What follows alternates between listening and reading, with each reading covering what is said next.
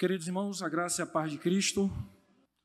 Efésios capítulo 4, versículos de 1 a 6, nós iremos meditar nessa noite, nessa unidade literária de Efésios capítulo 4, versículos de 1 a 6.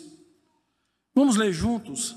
Abra sua Bíblia neste momento. Se tem algum visitante ao seu lado que esteja sem escritura, por mais que esteja projetando aqui, Auxilie ele também a encontrar o texto, a, a ler o texto sagrado também. Diz assim a palavra do nosso bom Deus, na revista atualizada: Rogo-vos, pois, eu, prisioneiro no Senhor, que andeis de modo digno da vocação a que fostes chamados, com toda humildade e mansidão, com longanimidade, suportando-vos uns aos outros em amor, esforçando-vos diligentemente por preservar a unidade do Espírito no vínculo da paz. Há somente um corpo e um Espírito, como também foste chamados uma só esperança da vossa vocação. Há um só Senhor, uma só fé, um só batismo e um só Deus e Pai de todos, o qual é sobre todos e age por meio de todos e está em todos. Amém. Vamos orar mais uma vez, irmãos. Pai Santo, nós queremos louvar o teu nome te somos gratos pelo dia do Senhor. Te somos gratos por pertencer à tua igreja, ó Deus, por podermos cultuar o teu santo e maravilhoso nome e assim também nos alimentarmos espiritualmente com a tua palavra nesse dia. Então pedimos ao Senhor mais uma vez que o teu Santo Espírito ilumine a nossa mente e coração, para que possamos compreender as tuas verdades eternas. É o que nós te pedimos nessa noite, em nome de Cristo Jesus. Amém e amém. Irmãos, esses dias lá no seminário, conversando com alguns seminaristas, um seminarista notou que eu estava com uma camisa de um congresso de 2015. E realmente é uma camisa velha, antiga, e eu gosto muito de camisa usada, assim, do dia a dia. Dizem que quando eu chego lá no seminário, alguém chega no seminário, nem parece que eu sou reitor pelas camisas velhas que eu estou usando. Isso dito um amigo meu aqui dessa igreja. Mas tudo bem. Tem uma camisa especial que eu gosto muito, que eu ganhei da minha esposa, que é a camisa do meu time favorito, que é o Sampaio Correia. E eu visto essa camisa o tempo todo. Para onde eu vou, eu viajo, eu levo essa camisa. E ela tem uma identidade comigo. Primeiro, porque foi minha esposa que deu. Segundo, porque eu torço pelo Sampaio de fato. Não é aquele fake news, não. É torcedor mesmo real, de ir para estádio, né, desde criança, acompanhar jogo e assim por diante. Interessante que uma coisa que eu espero durante o ano nas redes sociais é o lançamento da nova camisa. A prova disso que eu mostrei hoje para minha esposa, na tentativa de ganhar um novo presente, um novo manto do Sampaio Correia.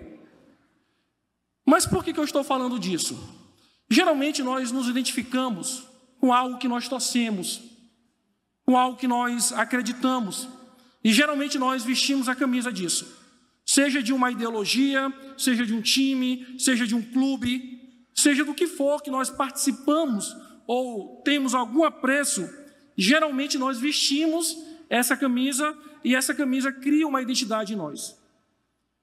Se você pensar bem, por exemplo, na questão do próprio time, é interessante que com uma camisa ela consegue unir em um estádio pessoas completamente diferentes Pessoas talvez que nunca nem se conheceram e nem se conhecem, nunca se viram, mas têm uma identidade, uma unidade por causa daquela camisa.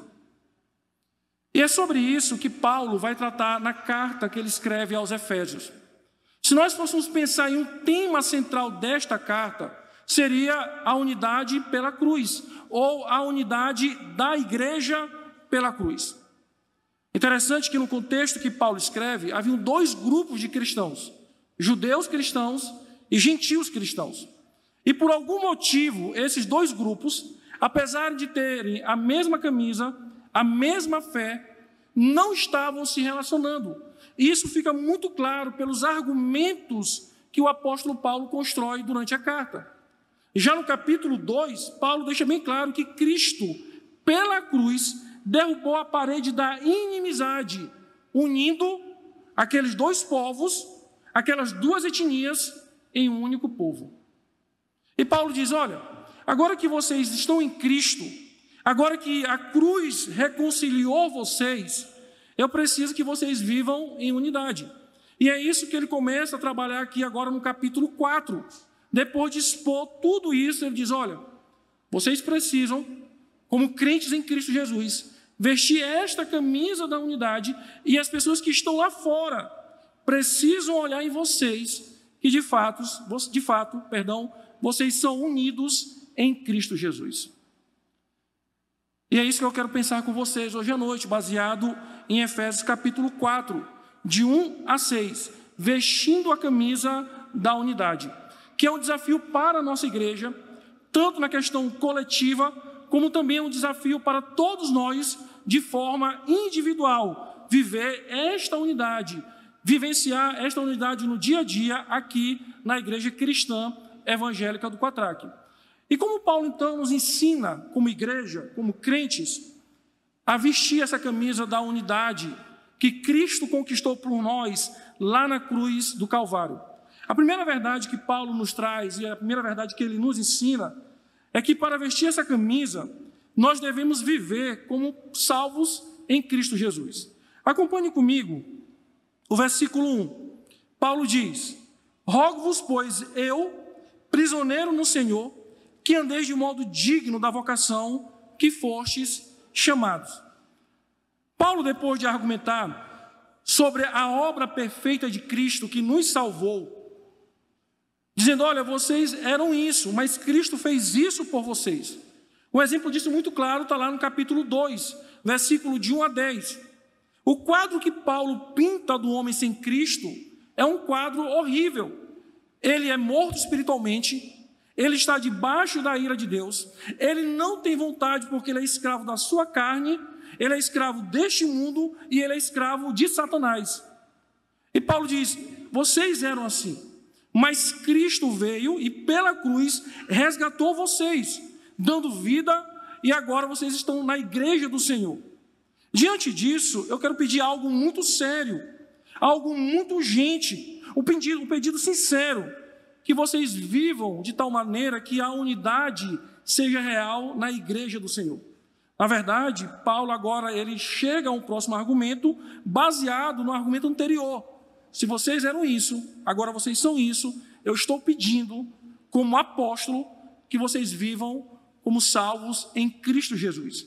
Porque só vivendo desta maneira é que de fato nós poderemos expressar a unidade no corpo de Cristo.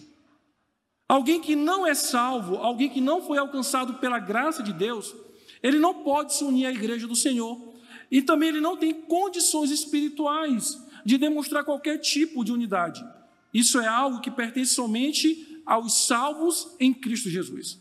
Por isso, Paulo faz este apelo tão sincero, tão urgente, dizendo: façam isso logo. Mas Paulo, quando ele constrói esse argumento, irmãos, ele se coloca como um exemplo de obediência. Ele diz aí no versículo 1 do capítulo 4: Rogo-vos, pois eu, prisioneiro no Senhor. Quando Paulo escreve essa carta, ele está preso em Roma. É uma das cartas da prisão. E Paulo então estava experimentando, por causa da sua fé, por causa da evangelização, por causa da pregação do evangelho, o que era estar preso por causa de Cristo.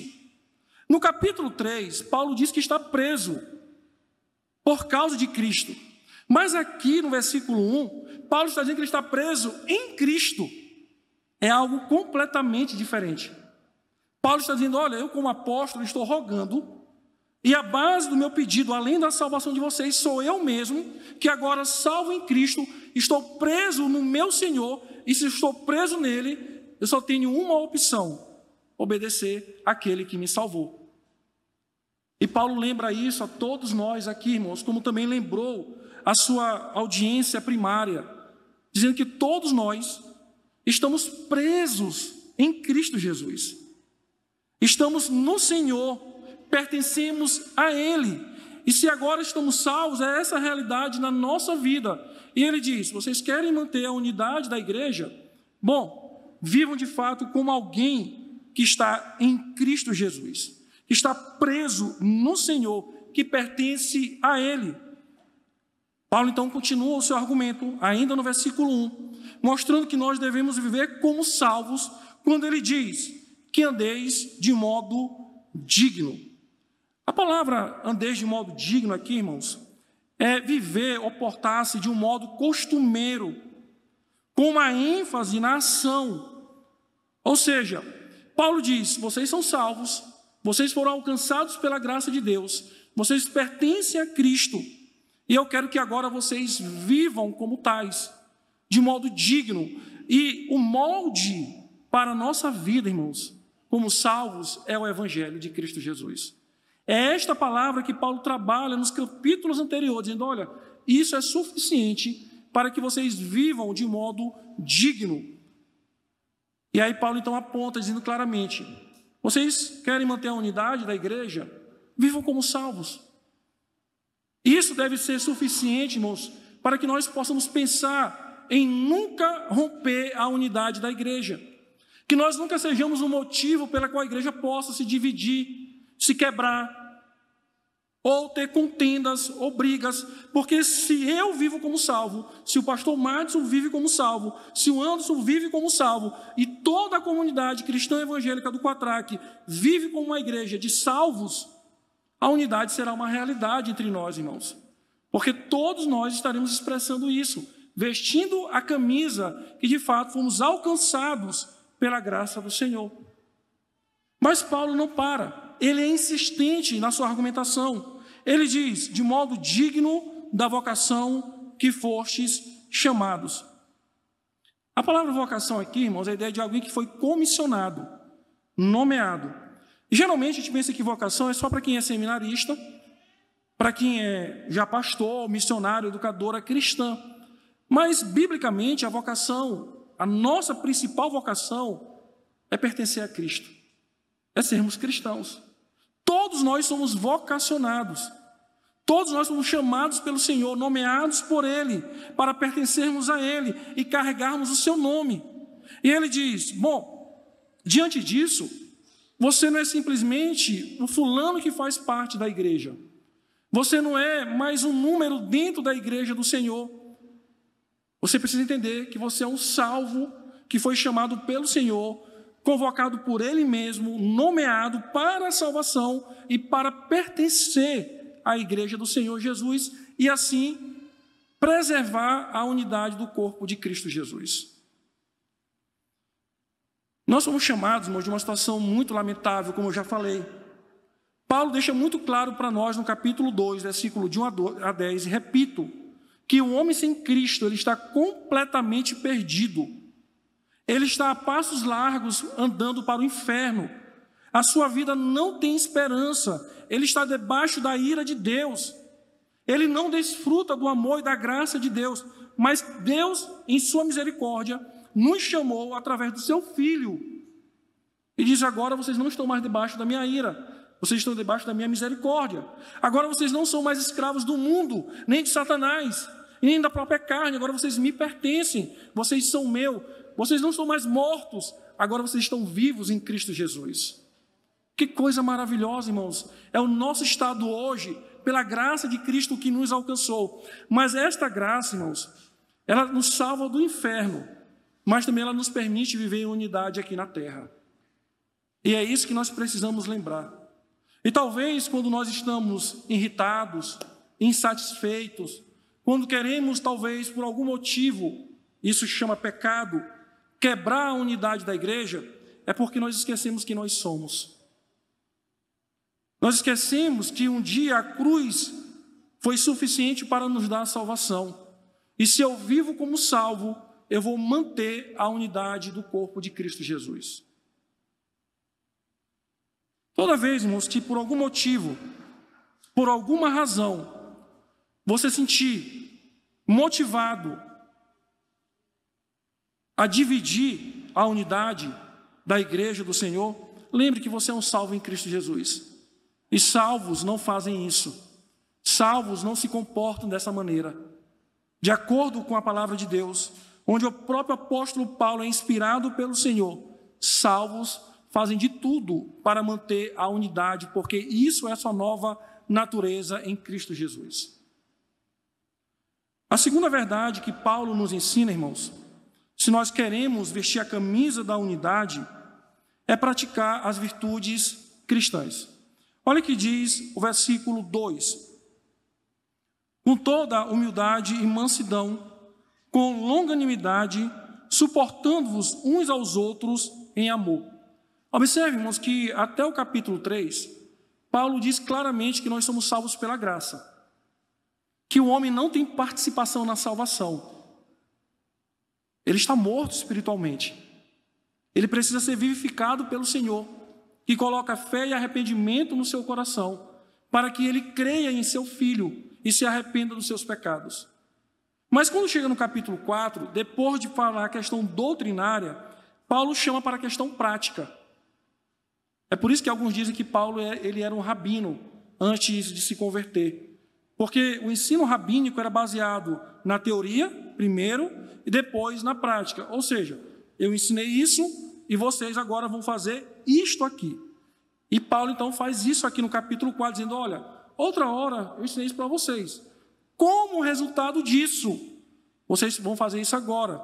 E aqui, então, no capítulo 4, Paulo coloca a responsabilidade sobre aqueles que foram salvos pela graça de Deus, para que eles possam, então, manter a unidade do corpo de Cristo.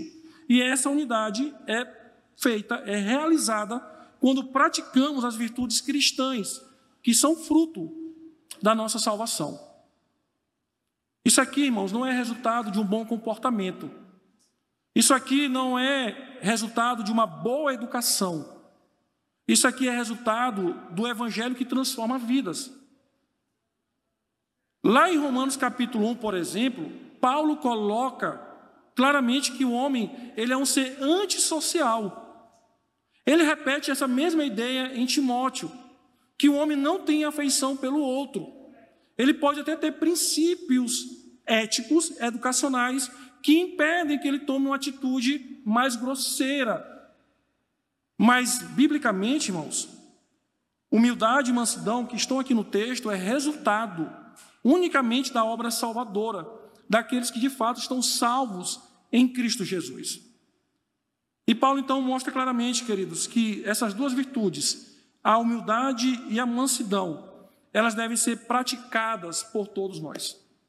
A humildade, irmãos, é a ausência de completo orgulho. E isso é necessário para que possamos viver unidos em Cristo Jesus. Um pecado, talvez, que rodeia o nosso coração, que vive nos assediando, é o orgulho. E ser alguém orgulhoso não é uma questão de formação, não é uma questão de bens, não é uma questão de quanto você tem na sua conta ou da família que você pertence. O orgulho é uma questão do coração. Você pode ser a pessoa mais necessitada deste mundo,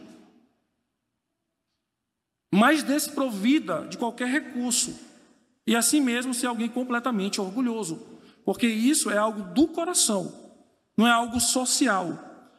E aí, isso tem tornado uma realidade nas igrejas cristãs, onde as pessoas se sentem muito orgulhosas. E Paulo diz: isso é um problema na igreja do Senhor, quando você deixa esse orgulho tomar conta do seu coração e deixa de praticar a humildade. O apóstolo Paulo, em Atos capítulo 20, versículo 19, ele nos dá um exemplo de como ele era um homem humilde. Na parte A do versículo ele diz: servindo ao Senhor com toda humildade. Paulo sempre se colocou nessa posição, irmãos, de alguém que não se deixava levar pelo orgulho, e ele teria muitos motivos, talvez, para ser alguém orgulhoso de si mesmo e do seu trabalho. Mas ele diz: Olha, eu sirvo o Senhor com humildade, e vocês também devem proceder desta maneira. A outra virtude é a mansidão. O que seria essa mansidão aqui? Muitas pessoas pensam que mansidão é covardia. Não, eu não vou talvez agora brigar com rãs, eu vou ficar calado, e eu não vou porque talvez o rãs é mais forte que eu, eu vou ficar na minha. As pessoas pensam que talvez ser manso é ser alguém covarde, mas não é, irmãos. Biblicamente, mansidão é poder sobre controle. É saber que eu tenho algo mais do que o outro mas mesmo assim eu não uso aquilo para me beneficiar. Isso é mansidão. Não é deixar de lutar pela verdade, não é deixar de falar a verdade, não é deixar de tratar com o irmão que está ofendido ou que ofendeu, mas é controlar o poder que eu tenho sobre o outro. Wilson Porsche, ele traz o seguinte comentário sobre essa virtude cristã. Utler chama mansidão de força domesticada, como de um animal treinado. Assim como o proprietário de um animal treinado, assim como o proprietário de um animal o treina para que o contenha, Deus também irá nos tratar até que os nossos impulsos estejam completamente controlados e submissos à sua soberana vontade. Isso é mansidão. Alguns sabem, alguns sabem aqui que eu tenho um pastor alemão lá em casa, né? É, alguns seminaristas têm até medo de chegar lá em casa por causa do cachorro. Mas interessante que quando as pessoas vão lá em casa, se estiverem comigo ou com a Karina, e entrar conosco, o cachorro não avança. Ele não morde. Você pode fazer o teste lá em casa se quiser. Ele não vai avançar você. Você pode sentar na mesa, comer comigo, ir ao banheiro, ele não vai mexer. Eu solto, ele vai lhe cheirar, porque nós o condicionamos a não morder as pessoas em nossa companhia. Agora, se você não é alguém da família e entrar sozinho lá em casa, ele vai morder você. Assim também, irmãos, o Senhor faz conosco. Nós temos impulsos, impulsos pecaminosos. Nós queremos pecar, nós queremos a nossa justiça, nós queremos o nosso direito, nós queremos que a nossa vontade prevaleça, nós queremos os nossos mimos, e a mansidão é justamente isso Deus controlando os nossos pecados, a nossa personalidade que teima em querer desobedecer ao soberano Deus. Isso é ser alguém manso diante do Senhor e para a igreja do Senhor. Por isso, irmãos, humildade e mansidão caminham juntas. Elas são inseparáveis como virtudes cristãs. Se você olhar os escritos de Paulo, você sempre vai lá ver humildade e mansidão, e que elas são indispensáveis para que nós possamos manter a unidade da igreja do Senhor. A paciência, que Paulo também fala aqui no versículo 2, é de ser alguém longânimo, um ânimo quase indestrutível. É alguém que não se irrita facilmente, alguém que não quer retaliar o outro de maneira automática ou em qualquer outro momento. É aquele que escuta a ofensa, é aquele que é ofendido, é aquele que vê o irmão cometendo erro, mas ele é longânimo ao ponto de exercer a bondade com esse outro irmão. E aí, a terceira que ele traz é suportando-vos uns aos outros em amor. A ideia de suportar aqui, irmãos, não é, por exemplo, eu olhar para o pastor Mário e suportar ele porque ele torce para o Atlético Mineiro. Ou porque o Alan torce para o Vasco, por exemplo. Não tem nada a ver com isso, irmãos. Não é uma questão de falta de afinidade. Não é uma questão de eu me identificar com um, com Anderson e não me identificar com o Hans. Suportar não tem nada a ver com isso. Essa palavra suportar aqui no original, ela era usada para os escravos. É uma coisa muito comum nessa carta aqui, irmãos. São termos que eram usados por escravos Paulo usa o tempo todo aqui nessa carta, é algo maravilhoso. E Paulo diz que o escravo ele dava suporte para o seu senhor. Ou seja, ele é alguém que estava o tempo todo servindo o seu senhor em tarefas, talvez humilhantes, tarefas que eram cansativas e ao mesmo tempo até por causa de uma deficiência do seu senhor, que não conseguia realizar aquela determinada tarefa. Então a ideia de suportar aqui, irmãos, é você olhar para o irmão que pode ter alguma debilidade na sua caminhada cristã. Talvez ele seja mais imaturo que você. E você diz: Não, eu vou caminhar com esse irmão, eu vou conduzir este irmão, eu serei o suporte deste irmão, até que ele possa alcançar a maturidade em Cristo Jesus. Interessante, irmãos, que a Bíblia nos ensina claramente isso. Se nós somos salvos e se queremos manter a unidade do corpo de Cristo, precisamos praticar essas virtudes. Paulo escreve algo parecido lá em Colossenses capítulo 3, versículo 12. É uma carta muito parecida com a, a carta aos Efésios. Ele diz lá: Revesti-vos, pois, como eleitos de Deus, santos e amados, de ternos afetos, de misericórdia, de bondade, de humildade, de mansidão e de longanimidade. É a camisa que nós precisamos vestir, irmãos. As virtudes necessárias para manter a unidade da igreja do Senhor. Eu não sei se eu falei isso aqui para vocês, mas certa vez, ouvindo no rádio, e um pastor comentava algo que é muito comum entre nós cristãos, talvez, ouvir. Eu dou um boi para não entrar numa briga e uma boiada para não sair. Tem cristãos que acham isso até bíblico, até espiritual. Diz lá, Heresias capítulo 1, versículo 2. Tem cristãos que acham isso, olha o quanto eu sou espiritual, pastor, viu? Eu dou um boi, mas depois que eu entrar, eu não dou, eu dou uma boiada. Irmãos, o cristão não deveria dar nem um boi, nem uma boiada. É um tipo de frase que não deve fazer parte do nosso dia a dia, da nossa mentalidade. Porque se nós praticamos as virtudes da paciência, da, da mansidão e da humildade, e somos suporte para os irmãos, isso não faz parte do nosso contexto. Pastor, mas é porque às vezes eu não consigo controlar o que eu estou sentindo por dentro. E aí, irmãos, também não é algo que nós controlamos. Isso não é algo nosso. Pecado não é controlado pelo esforço do crente. Pecado, ele é domado e controlado pela graça de Cristo que está em nós. Se você tem dificuldade em praticar as virtudes cristãs, eu lhe convido a orar por isso. Eu lhe convido a orar para que você seja alguém mais paciente, para que você seja alguém mais manso e mais humilde, e assim você será bênção na vida da igreja e na sua vida. E a igreja estará caminhando em plena unidade, e assim seremos glória para o nosso Senhor.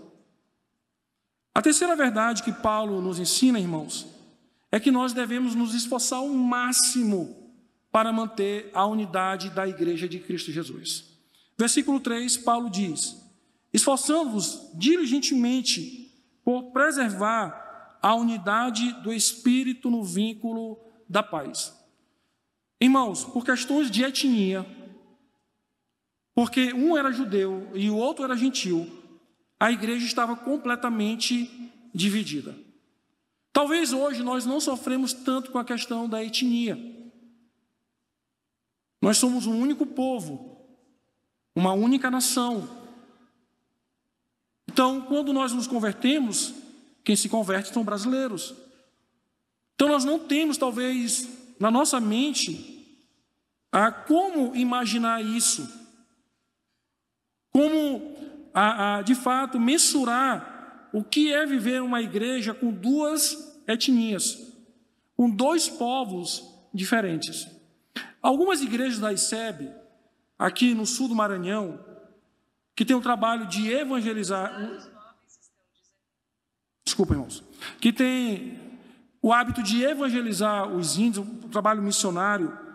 Eles vivem essa realidade, a cultura indígena, junto com aquilo que eles chamam da cultura branca.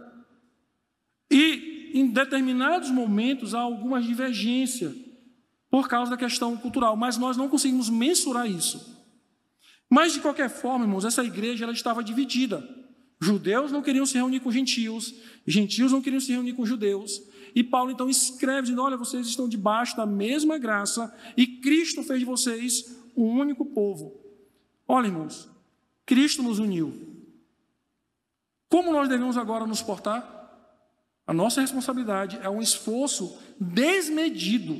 Essa palavra usada por Paulo aqui, irmãos, é a ideia de um esforço que requer tempo, que requer a nossa força, que requer um esforço da nossa parte, até mesmo nos desgastarmos por causa dessa unidade.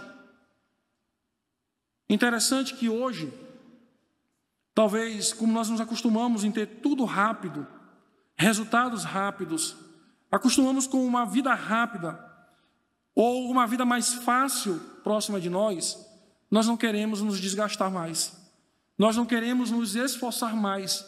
Parece que a palavra esforço, ou um trabalho árduo, um trabalho cansativo, já não faz parte tanto do nosso vocabulário. E talvez nós esquecemos que isso é necessário, irmãos, para manter a unidade do corpo de Cristo Jesus. Agora, entendam bem, irmãos. Esse esforço não é somente do pastor da igreja, o pastor Madison e do pastor Júnior. Não é somente do conselho espiritual desta igreja ou de alguns irmãos. Paulo está escrevendo para a igreja do Senhor. Paulo está escrevendo para a igreja de Éfeso, dizendo: é um trabalho de todos vocês, é um trabalho nosso, irmãos, mantermos a unidade e nos esforçarmos ao máximo para isso. Como pastor, irmãos, parece que eu tenho a impressão que quando algum irmão está enfrentando um problema com outro, né, alguma desavença, e aí quando procura o pastor da igreja, sempre termina com aquela velha frase. Talvez o pastor Matos e o Júnior depois podem confirmar. Pastor, o que, que o senhor vai fazer? Talvez você até perguntou para o pastor já, pastor, eu estou sem falar com o irmão, o que, que o senhor vai fazer? E eu cansei de responder para as ovelhas que eu pastoreei até um tempo atrás. Eu disse: Bom, eu devolvo a pergunta. Eu quero saber o que você vai fazer. O quão disposto você está para de fato resolver essa questão? Qual esforço você vai envolver para se reconciliar com o irmão que agora você está em uma demanda? O que de fato você vai fazer para manter a unidade do corpo de Cristo, sabendo que o seu problema pode causar uma divisão na igreja de Cristo Jesus. Sabe, irmãos, nós queremos muitas vezes jogar essa responsabilidade para algumas pessoas dentro da igreja. E nunca achamos que nós podemos, de fato, ser esta causa, por não nos esforçarmos ao máximo para manter a unidade do corpo de Cristo. Então, toda vez que você for conversar com o pastor desta igreja, os pastores, por alguma demanda particular que você está tendo com algum irmão, não faça mais essa pergunta. Talvez você pode até evitar a conversa, se no meio do caminho você lembrar claramente que é o seu papel, que é o meu papel, nos esforçarmos ao máximo para mantermos a unidade do corpo de Cristo. Quanto trabalho, irmãos, nós temos. Esses dias, lendo uma frase, eu apliquei a essa verdade aqui. A frase dizia o seguinte: se nós gastássemos todo o nosso esforço que nós gastamos em um divórcio, os casamentos estariam salvos. Se nós então aplicássemos agora para essa realidade, se nós gastássemos toda a nossa falta de zelo, de esforço, para não nos reconciliarmos com os nossos irmãos, nós já teríamos nos reconciliado há muito tempo. Mas a questão é que a gente sempre faz o inverso, irmãos. Nós sempre queremos nos esforçar para fazer aquilo que é contrário. E não aquilo que a Bíblia de fato nos manda fazer. Então, o esforço é meu, o esforço é seu, o zelo é nosso e nós devemos manter a unidade do corpo de Cristo. E por fim, irmãos, nós mantemos a unidade da igreja do Senhor quando nós cremos e confessamos as mesmas verdades. Acompanhe comigo o versículo de 4 a 6.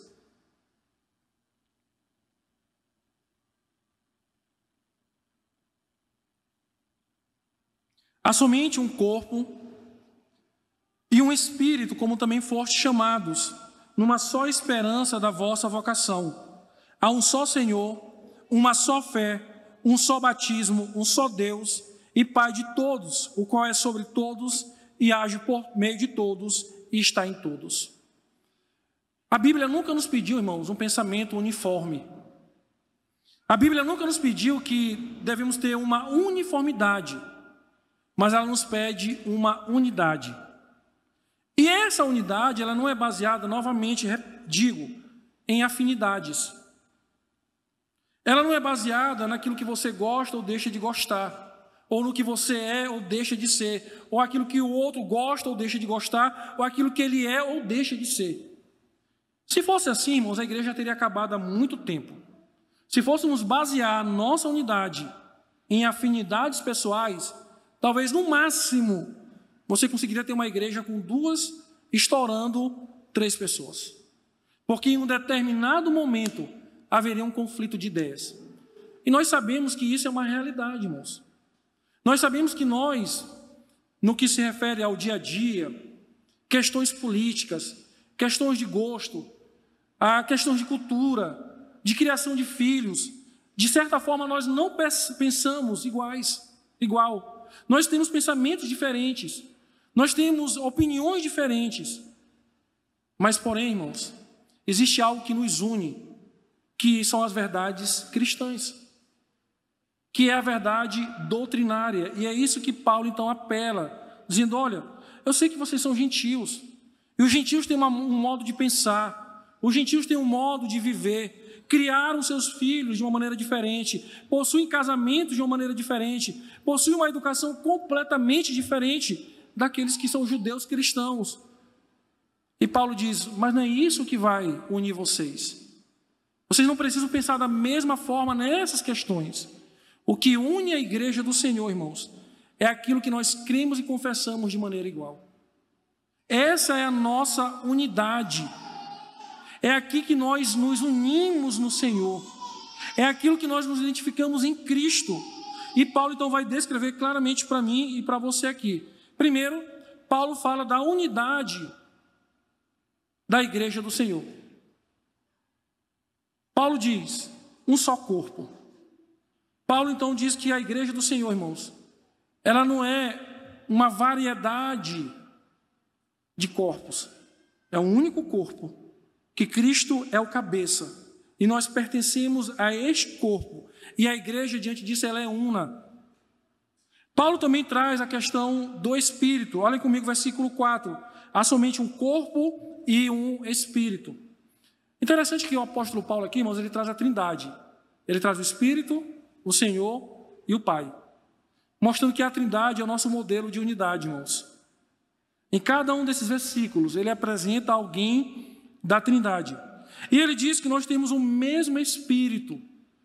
Olha, irmãos, que coisa maravilhosa. Tanto eu quanto vocês somos habitados pelo mesmo Espírito Santo.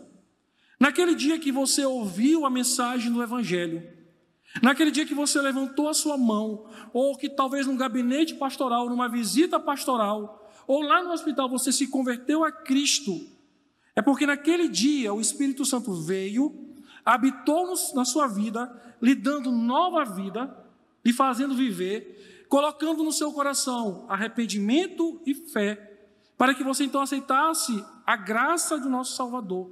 E a partir daquele momento, até quando ele voltar, ou até quando nós fomos chamados por ele, seremos habitados pelo Espírito Santo do Senhor. Nós somos selados para o dia da redenção, irmãos. Nós somos morada do Espírito de Deus. E esse Espírito que habita em mim, porque a palavra de Deus assim afirma: é o mesmo Espírito que habita em cada um de vocês. E isso é uma verdade, e nós cremos e confessamos nisso, que somos templo do Espírito Santo, que somos selados pelo Espírito Santo e que seremos preservados por este Espírito até aquele dia glorioso. Essa é uma verdade, irmãos, que nós cremos e confessamos.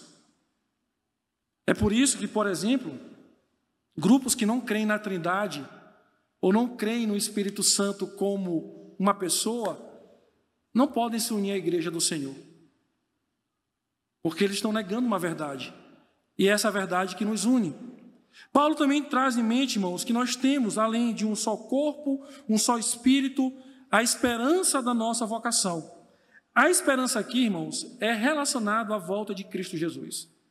Quem tem acompanhado os estudos de Apocalipse aqui pela manhã, tem sido animado por essa viva esperança. Que o nosso Senhor vai voltar e que ele vai buscar a sua igreja e que nós estaremos lá como igreja e povo do Senhor naquele grande e glorioso dia. Quando nós estamos chegando agora em Apocalipse capítulo 19, muito bem exposto pelo pastor Madison, você vê ali o cavaleiro, o fiel e verdadeiro, o rei dos reis, o senhor dos senhores, no seu cavalo branco, com aqueles que são salvos em Cristo Jesus, caminhando de maneira triunfante. E essa é a nossa esperança, irmãos. É isso que nós aguardamos e cremos e confessamos na volta de Cristo Jesus. Novamente, é muito estranho um cristão que não crê na volta real de Cristo. Eu não consigo conceber a ideia da teologia liberal e da teologia neo-ortodoxa que diz que Cristo volta quando alguém se converte ao Senhor. Que é o mesmo argumento que eles usam para a ressurreição de Cristo. Que Cristo não ressuscitou historicamente, mas apenas no coração dos discípulos. O que me preocupa é que essas vozes querem falar muito mais alto e muito mais inspirado do que a própria palavra de Deus, irmãos. E quando a palavra de Deus nos diz claramente que o Senhor voltará, que o Senhor buscará a sua igreja, que aquele dia será tão glorioso, o dia do nosso Senhor, e que apesar de tudo que nós podemos viver nesse mundo de caos, nós temos a esperança viva em Cristo Jesus. E eu estarei lá com vocês, meus irmãos, naquele glorioso dia, com cada um de vocês. A nossa unidade lá será perfeita, a unidade que agora vivemos aqui. Por isso, cremos e confessamos no Senhor Jesus, é, na volta de Cristo Jesus. O apóstolo Paulo então continua, no versículo 5: há um só Senhor. Aqui é uma referência, irmãos, a Cristo, não é uma referência a Deus. Ele diz: Nós cremos no Espírito, mas também cremos em um só Senhor. E aqui, irmãos, é a base da nossa unidade também. A nossa confissão pública e real para este mundo, que nós temos um Senhor e esse Senhor que é o Rei da igreja, o Senhor de toda a terra, é aquele que morreu na cruz para nos salvar. Novamente, irmãos, é estranho você pensar em grupos que se dizem cristãos, mas não conseguem confessar Cristo como Deus, por exemplo. Traduções bíblicas que dizem que o Deus, lá em João capítulo 1, é um Deus com D minúsculo que não tem a mesma essência do Pai, que não é Deus como o Pai é. É difícil você compartilhar com um grupo desse dizer que de fato ele faz parte da igreja de Cristo. Observe que a unidade da igreja do Senhor, irmãos, é baseada numa questão doutrinária. Não é estratégia, não é carisma de um líder, não é a placa de uma igreja. É simplesmente questões doutrinárias verdades inabaláveis indispensáveis para a nossa fé. E é isso que Paulo então vai dizer no versículo 4 ainda: uma só fé. A fé aqui, irmãos, não é a questão daquele que crê, no sentido de algo milagroso ou crer para a salvação. A palavra fé aqui é a questão doutrinária. Paulo disse que nós temos um corpo doutrinário. Algum tempo atrás, conversando com alguém, tentando justificar algumas, alguns pensamentos, ele disse assim, pastor, mas os reformadores não disseram que todo mundo tem a livre interpretação da Bíblia? Eu disse, eles nunca disseram isso. Pastor, mas disseram que eles têm a livre interpretação. E se tem a livre interpretação, a pessoa pode interpretar a Bíblia de qualquer jeito. Ele disse, não. Os reformadores defenderam o livre exame das Escrituras. O que seria o livre exame das Escrituras? Primeiro, que todos vocês podem ler a Bíblia na língua que vocês conhecem. Isso é livre exame. Uma outra questão é o que vocês estão fazendo aqui agora. Estão olhando para o texto e vendo se o que eu estou pregando está de acordo com a Escritura Sagrada. Que até a reforma protestante isso não era permitido, isso não era possível. Mas todos os reformadores sempre defenderam claramente que o texto bíblico tem um único significado. As interpretações, elas são frutos de uma mente limitada e de um coração pecaminoso. Mas que o texto sagrado ele tem um único significado. E é isso que os apóstolos deixam bem claro aqui para nós. Paulo diz isso aqui em Efésios capítulo 4, dizendo que uma única fé foi entregue. Nós temos uma única fé. Nós não temos vários tipos de doutrinas, mas uma única, uma única fé, um único corpo doutrinário. A mesma coisa, João diz, lá na sua primeira epístola, capítulo 1, versículo 4, quando ele diz: O que temos visto e ouvido, anunciamos também a vós outros, para que igualmente mantenhais a comunhão conosco. Qual é a nossa comunhão, irmãos? Doutrina. É a nossa confissão um único corpo doutrinário. Da mesma forma, Judas, na sua pequena carta, diz: Amados, quando empregava toda diligência em escrever-vos acerca da nossa comum salvação, foi que me senti obrigado a corresponder-me convosco, exortando-os a batalhar diligentemente pela fé, que uma vez por todas foi entregue aos santos. Ou seja, no final do período apostólico, irmãos, a igreja já tinha um corpo doutrinário, uma verdade que eles defendiam. E isso mantinha a igreja do Senhor unida. Aqui também Paulo vai falar ainda no capítulo 4, versículo 6, versículo 5, um só batismo. Aqui nós não sabemos se Paulo está falando batismo nas águas ou batismo com o Espírito Santo. Pastor, mas nós cremos no batismo com o Espírito Santo? Sim. Nós cremos. Mas como é que isso acontece, pastor? É um segundo momento para nós? Não, irmãos. Para nós que cremos na questão doutrinária da nossa forma, o batismo com o Espírito Santo acontece no momento que nos convertemos ao Senhor. Nós somos batizados com o Espírito Santo. Entendo bem, irmãos, o Espírito Santo não batiza ninguém. Quem batiza é Cristo com o Espírito. E não existe necessariamente um segundo momento, uma segunda bênção que vai evidenciar que nós agora fomos batizados com o Espírito Santo. Agora, se for o batismo das águas, fica um alerta para alguns aqui. E eu posso falar isso com muita tranquilidade, porque eu não conheço a vida de muitos aqui também. Se você é crente em Cristo Jesus e não foi batizado ainda nas águas, lembre que, lembre que isso é algo que nos forma a unidade da igreja do Senhor. Um verdadeiro crente em Cristo Jesus, irmãos, ele precisa descer as águas, porque além de mostrar para o mundo que ele morreu e vive para Deus, mostra para o mundo que ele pertence à igreja do Senhor e que ele está unido a esta igreja. Por isso nós não damos ceia aqui para quem não é batizado, porque biblicamente essa pessoa não tem nenhum vínculo com a unidade da igreja do Senhor. E a ceia nos lembra dessa unidade que pertencemos ao corpo de Cristo Jesus. E por fim, Paulo diz em um só Deus. Paulo fala do Espírito, do Senhor e de Deus. E ele diz que esse Deus, ele é sobre todos, nós, e age por meio de todos e está em todos. Na verdade, irmãos, eu creio que nós temos aqui um credo apostólico. Se você pegar o credo apostólico, você tem aqui em Paulo um resumo disso. Algo que a igreja já confessava e mantinha a igreja do Senhor unida.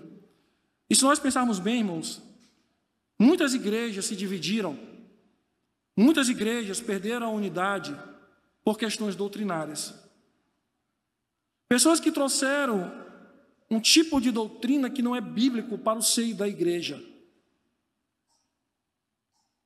E começaram então, de maneira maliciosa e sorrateira, a espalhar uma doutrina que é contra o verdadeiro evangelho, que é contra o que aquela igreja acredita.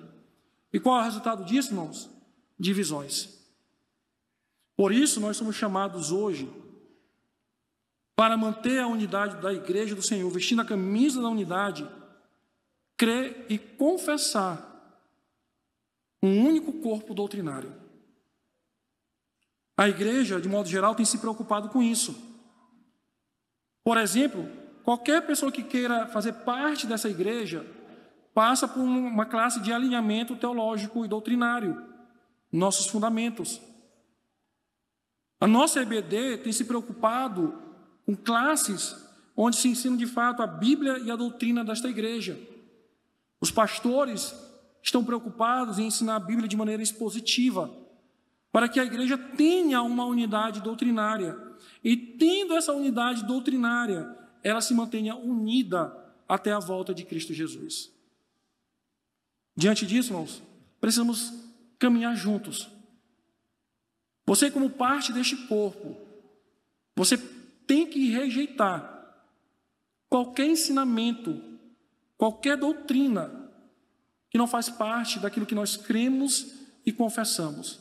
Não, pastor, mas é tão bonito. Olha, ele é um homem de Deus. Olha, ele sabe, irmãos, não caiam nisso.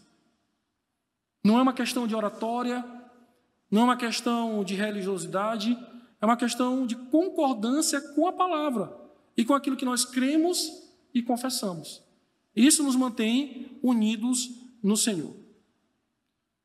Queridos, que Deus nos dê a graça de vestir a camisa da unidade, que de fato o mundo possa ver em nós que pertencemos ao único corpo, que nós estamos unidos em Cristo Jesus. E assim, como igreja unida, possamos caminhar glorificando a Deus, alcançando os perdidos e edificando os salvos para a glória dele. Que Deus nos abençoe em Cristo Jesus. Amém.